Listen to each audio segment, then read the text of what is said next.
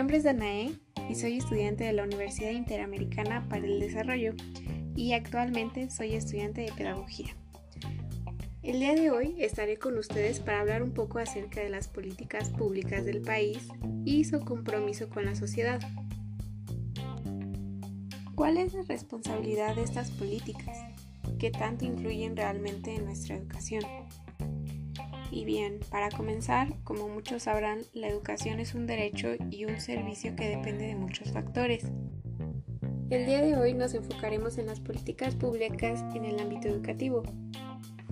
Para comenzar, demos por entendido que estas políticas son acciones del gobierno tomadas para garantizar el derecho que constitucionalmente tenemos todos los mexicanos.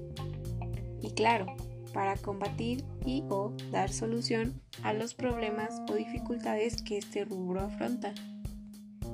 Ahora bien, en mi opinión, me parece que tanto la importancia que ha otorgado el gobierno como la sociedad en lo que son las políticas públicas educativas han quedado cortos en cuanto a las paradójicas consecuencias que tienen estas políticas a largo plazo, como el hecho de la poca modernización que se recibe, por ejemplo, en las políticas públicas educativas a nivel superior.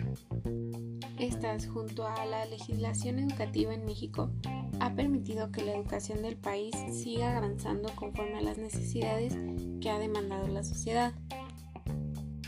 Esta se ha querido adaptar mediante leyes o decretos que han permitido que la educación realmente funja como formador de ciudadanos y profesionales conscientes, responsables y activos.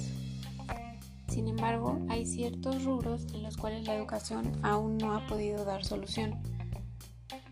Ciertamente sabemos que la educación cuenta con problemas que han estado a lo largo de las últimas décadas, como por ejemplo el aumento poblacional que va de manera acelerada, la poca cobertura que se tiene en cuanto a la infraestructura y tecnologías, la poca innovación en los programas educativos, el escaso recurso monetario otorgado a la educación y su mala distribución, el aumento en la deserción escolar y la mala evaluación tanto a docentes como a alumnos basados en un sistema competitivo y egocéntrico.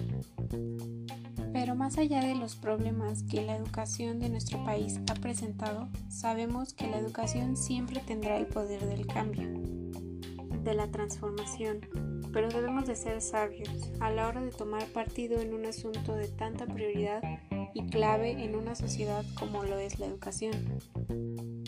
Las decisiones deben ser lógicas, pensadas y consideradas en cuanto a factores que pudiesen influir y sobre todo realistas y racionales, para que así realmente podamos saber en dónde estamos parados, hacia dónde queremos ir y en cuánto tiempo.